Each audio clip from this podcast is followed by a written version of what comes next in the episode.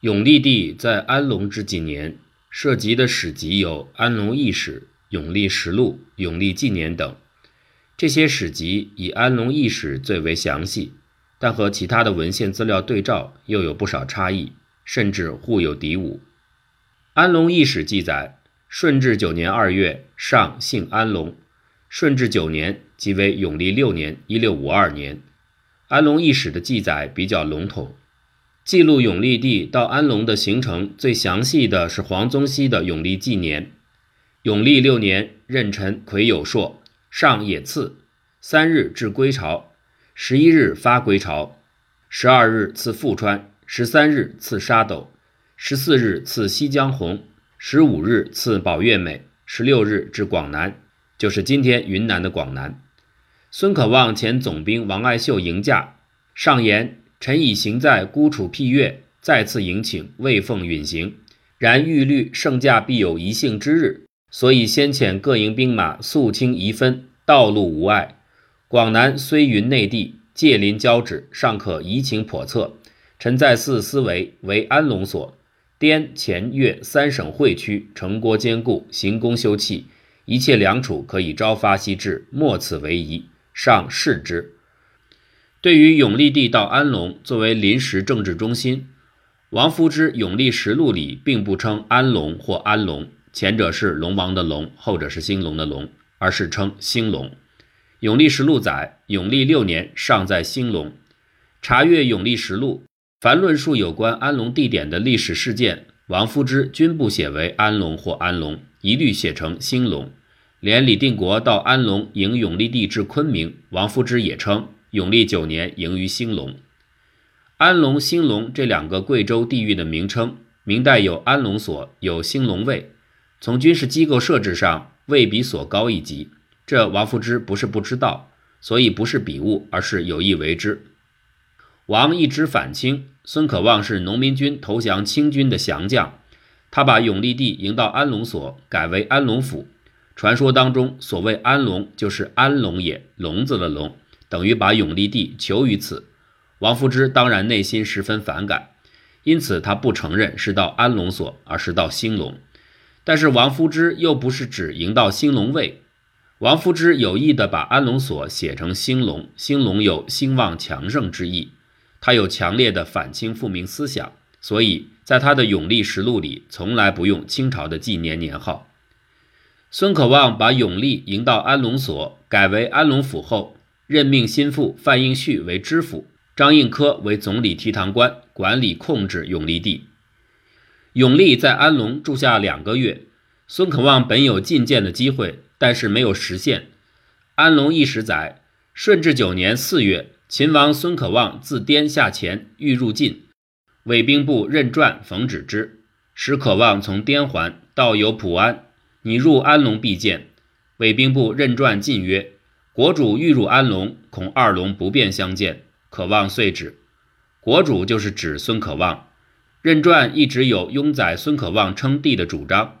任传曾经在昆明见可望起建宫殿城，曾据书请进。普安到安龙是近在咫尺的事儿，而任传以二龙相斗来阻止，这说明孙可望并非真心想去见永历帝。以他当时的权力，谁能够阻止他？他没有把永历帝放在眼里，只是以永历之名行使秦王之权，挟天子以令诸侯。正如易史所说，渴望假天子号令行中外。孙可望想见永历帝，只有安龙一史提到，其他史籍未载。但两人至死都没有相见。永历到安龙后，孙可望派心腹张应科为提堂官，本来是传达孙可望公文的官员。却成了管理永历帝事务的大员。安隆义史上记载，为欲令张应科奏报，每年进善差银两千两，食米六百担，命应科与府库仓支给开销而已。于是伪知府范应绪直属其部曰：“皇帝一元，后妃几口，月之银米若干。”又写上：“尚在安龙，系毁金银器皿，以祭诸臣。”上自入前后，日居宫中，一筹莫展，臣工纷纷告退。皇上过得实在可怜，不得不把金银等贵重器物销毁，以换取钱财。小舔纪年复考》一书有几处分别记载了永历在安龙的生活情况。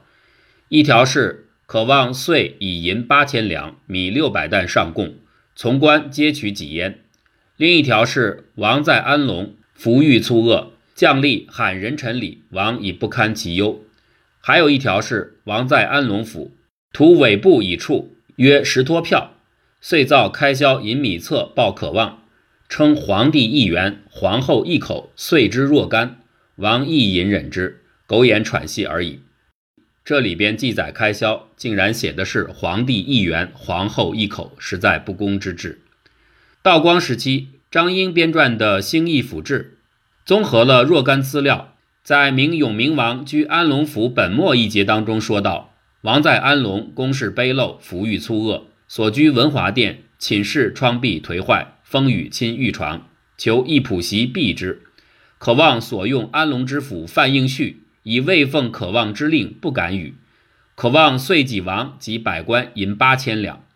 积极有云：皇帝一名，后妃总若干口；皇子宗室总若干口；从官大学士以下若干口，每月之银若干两。这里边的细节说，永历想要一张仆席，范应绪都不敢给他。可见他在安龙的生活条件相当差，没有享受到哪怕是流亡政府里一个最高统治者的待遇。安龙一史记载，给永历帝的碎银是两千两，而兴义府志记载是八千两，相差六千两，不知何者更为准确。就算以最高的八千两算，他的生活条件比他在广西南宁还差。在南宁时，由内侍庞天寿负责的日常生活。当时每日三公同地公膳只限二十四斤，以此计算，绝对超过八千两。而且在南宁还有额外的赏赐没有计算。当时永历帝如果听到有人向他报捷，就会说赏银十两给他。可是永历帝在安龙的生活已经达不到此水准。安龙一史记载，顺治九年九月，孙可望擅杀御史李如月。李如月是山东道御史。在八月份，孙可望杀了叛将陈邦富父子。李如月认为，陈邦富虽为降清叛将，但他原是南明大臣，要杀也应该报告永历帝。李如月即上奏孙可望之罪，不用上旨，擅杀勋爵，无君之奸，罪同操莽，请除国患。陈邦富曾经是永历朝的太子师，封思恩侯，所以李如月称之为勋爵。后投清，被李定国所俘。宋昆明被杀。客观来讲，在当时清和南明敌对情况下，孙可望杀叛将陈邦富无可非议。但是当孙可望得到报告，李如月说他吴军之奸，罪同操莽，把他比成王莽、曹操一类的奸臣，气愤已极，就下令张应科杀如月，剥皮示众。杀李如月用剥皮杀人的方法，显露了他凶残残暴的面目。据传，李如月死后冤魂不散，玉叶则冤嚎不已。安龙异史记载张应科与宫人通奸一事，有几点值得论述：一是当时永历帝在到处逃亡的过程里，将宫人与太监采取一对一的办法相互关照，用今天流行的话来说，就是派对的办法奔走各地；二是安龙异史记载其宫人姓夏，夏良仆，这个记载有误，宫人不姓夏。三是孙可望对其心腹张应科与工人通奸，本应该处以重刑，但他只对张应科打了几十大板，而任用如故。永历在广东肇庆继位时，下诏不选工人，唯在藩府工人轮流左右。后在逃亡过程中，对这些工人的行为无法检测，永历患宫规不整，就特命每个工人另一内监看事。欲缓即行，李德自为偶，饮食坐卧，率相携如夫妇。把宫人和太监采取派对的办法，解决路途当中不能够逾越规矩的问题。到了安龙以后，皇宫住处有困难，就把内监、宫人非轮流入职者皆居朝外。原先在逃亡的行程里，与太监夏国祥派对的宫人夏良仆，长得非常漂亮，幼工诗书，持马试剑，皆绝技也。有一天，张应科朝罢过其宅，看见美丽动人的夏良仆伏案写字，心动，令人密访，知道是坤宁宫的宫人。使国祥已死，应科即命本地妇女出入通殷勤，同时又在巴东王及王妃帮助下，两个得以通奸。夏良璞不姓夏，乃姓郭。安龙异史记载他姓夏，可能是因为派对的过程里，工人梁璞随太监夏国祥同行，故而误以为姓夏。这件事儿，永历知道后，下令杖杀郭良璞和太监李安国，并令巴东王与妃自宰。一个直接当事人，三个间接当事人都被处死。可是另一个直接犯法的操纵人张应科，却因是孙可望心腹而无能处置。永历帝只能派参将张龙密报孙可望，希望他能杀死张应科。孙可望应该已经先行得到了应科密报，谓龙曰。朝廷何苦一工人杀多命？孤当遣人去处应科，而可同回。最后怎么处理的呢？他下令杖应科于朝门外，革其官，押解至前，未己任用如故。打了几十板子以后，还是重用。顺治十二年（一六五五年六月），渴望自前还滇，急谋建号，及期绵小不可冠，自陈及武，大雨倾盆。雷电交作，可望不悦而止，遂归贵州。这里说他建号的当天，是因两个原因而没有完成：一个是要戴的皇帝的帽子太小；二是从晨及午，就是上午七点到中午一点，昆明满街大雨倾盆，雷电交作。明末《滇南纪略》里边同样写道：当天大雨倾盆不住，战队兵士衣甲尽湿，街上水深尺许，丹溪内水极稀。各官势力朝服尽失，急情已过午时，于是渴望不能出殿，不能受朝。天老爷反对他当皇帝，他就气急败坏地回到贵阳。孙可望早有意志，这个各书上都有记载。比如《安龙记事》里边写，永历到安龙以后，孙可望自设内阁六部科道等官，一切文武皆属伪贤，复私铸八叠伪印，尽议本朝旧印。而贼臣方于先产可望尤甚，为之定仪立制。太庙庙享三王，太祖高皇帝主于中，张献忠主于左，右边就是孙可望的祖父。你改国号曰后明，日夜谋善，结果人在做天在看，老天爷下雨，让他的禅位没得成功。孙可望把永历安顿在安龙四年，从未觐见，而李定国见永历帝。是农民军在广西、湖南等地节节败退，孙李农民军内讧，即相攻占，形势对农民军抗清很不利。你将永历帝一毙的时刻，安龙异史记载：顺治十三年正月二十二日，安西李定国入夜于安龙。二十一日夜半，白文选与刘振国等率先骑至城下，大呼：城内守门军人速报朝内，不得亲自开门出去。安西兵马即至矣。城中切须谨慎，言毕，奔马而去。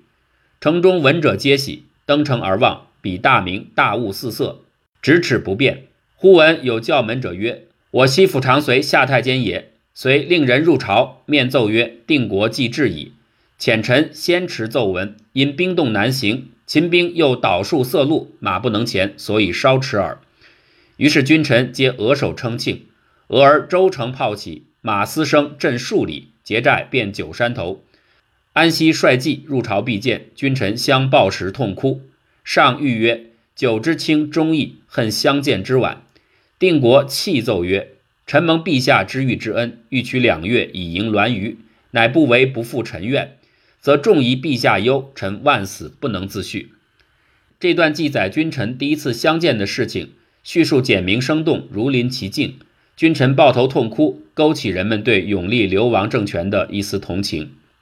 但李定国到安龙觐见永历帝这个大事，王夫之《永历实录》、黄宗羲《永历纪年》、江之春《安龙记事》等均没有明确记载。李定国到安龙觐见永历帝，唯一的任务就是要把永历帝移避到昆明。清兵南下，农民军内部矛盾加深，移避永历帝离开安龙。以假天子为号令的孙可望也早有打算。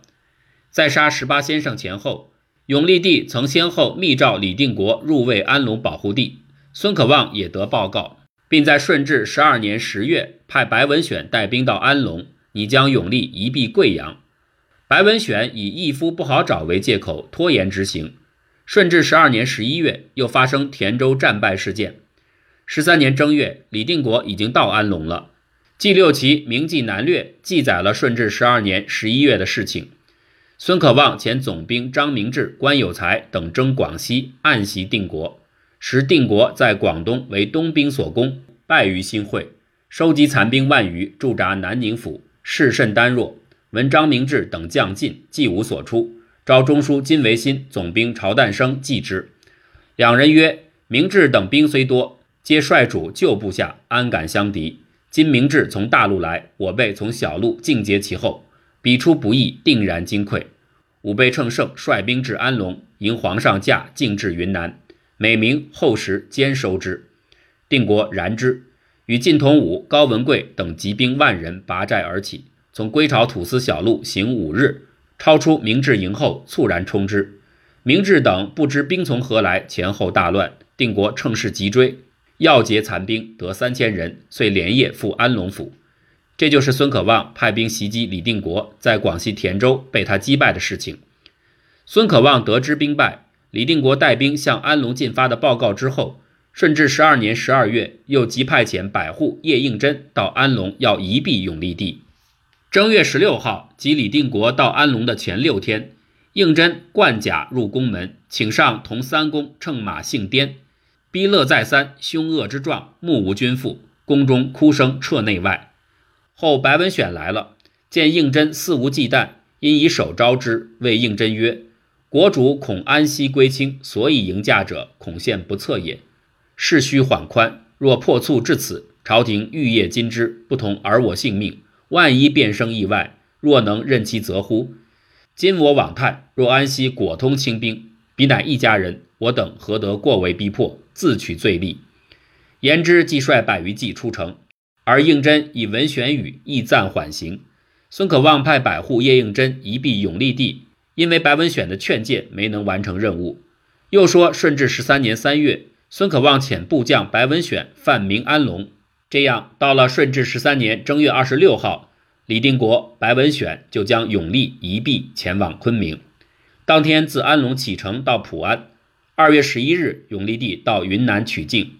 在护送永历到云南昆明的行程里，他本人居中护从，由新城、普安直抵曲靖。三月，永历帝到昆明，以定北府改为行宫。永历帝从顺治九年二月六号到安龙，于顺治十三年正月二十六号离开安龙，前后在这里待了整整四年。